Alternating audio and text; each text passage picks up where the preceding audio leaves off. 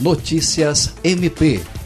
O Ministério Público do Estado do Acre, por intermédio do Grupo de Atuação Especial de Combate ao Crime Organizado, GAECO, e a Polícia Militar, realizaram, na manhã desta quarta-feira, uma operação conjunta para o cumprimento de mandados judiciais visando a prisão de liderança de organização criminosa no Polo Geral do Mesquita, em Rio Branco.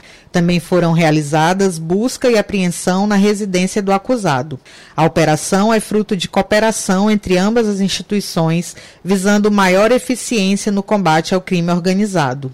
Quatro pessoas foram presas. Cerca de um quilo de substância entorpecente, tipo skunk, também conhecida como super maconha, além de drogas sintéticas, foram apreendidas na operação, além de telefones celulares e mídias eletrônicas. O promotor de justiça Bernardo Albano, coordenador adjunto do GAECO, disse que a ação foi muito bem sucedida e que a união das instituições e forças policiais tem conseguido resultados positivos no combate ao crime organizado no estado do Acre. André Oliveira, para a Agência de Notícias do Ministério Público do Acre.